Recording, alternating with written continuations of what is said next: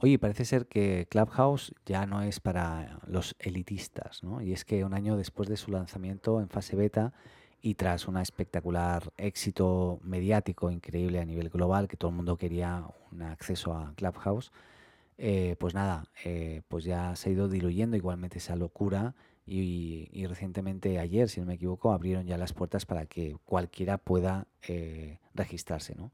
La exclusividad ha sido lo diferente en esta app durante el año y también la forma en cómo lo hicieron. Lo hicieron personalmente creo que muy muy bien.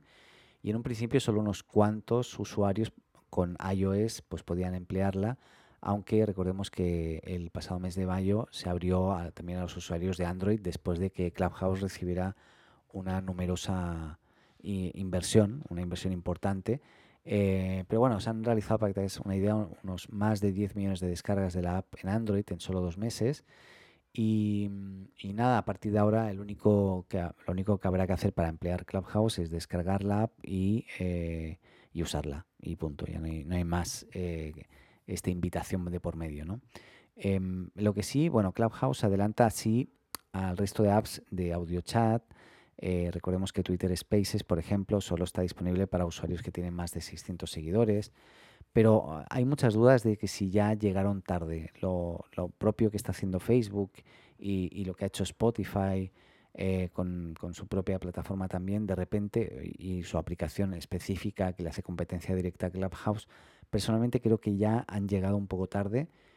Y igualmente algo se puede aprovechar de eso, todavía no sé muy bien qué, pero algo se va a poder aprovechar y hay que ver qué tipo de público hay, ¿no? Yo aquí en la azotea lo usé mucho, hicimos incluso una especial educación en Clubhouse que funcionó muy bien, pero mm, me atrevo a decir que, que, ellos inventaron algo que finalmente fue muy fácil de, de copiar por otros grandes que no veían la opción de comprarlos y finalmente mm, van a tener que innovar en el modelo de negocio, creo yo, para poder sobrevivir y que siga siendo, pues eso, el Clubhouse que fue cuando, cuando salió y que todo el mundo lo quería, ¿no?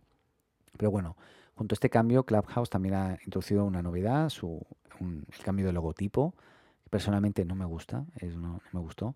Pero bueno, la, la app ha rediseñado la tipografía y ha incluido también una versión estilizada del emoji del saludo, varios detalles que, bueno, están bien, pero no sé, creo que, el, logotipo que había inicialmente me gustaba más que, el que han escogido ahora, pero bueno, estos son gustos personales. Pero bueno, a pesar del cambio, la compañía seguirá usando como icono para la, para la app los ya conocidos retratos de músicos en blanco y negro, que me pareció espectacular, innovación ahí para disruptiva, que cada cierto tiempo en cada versión van sacando una, una cara nueva y, me, fascina eso. Así que nada, sobre todo felicitaciones al equipo de Clubhouse. Yo me saco el sombrero por lo que hicieron. Creo que les faltó, eh, claro, más inversión seguramente como para poder haber actuado más rápido que, los que luego finalmente los plagiaron directamente, que ya tenían millones de usuarios, así que veremos qué es lo que pasa con ellos.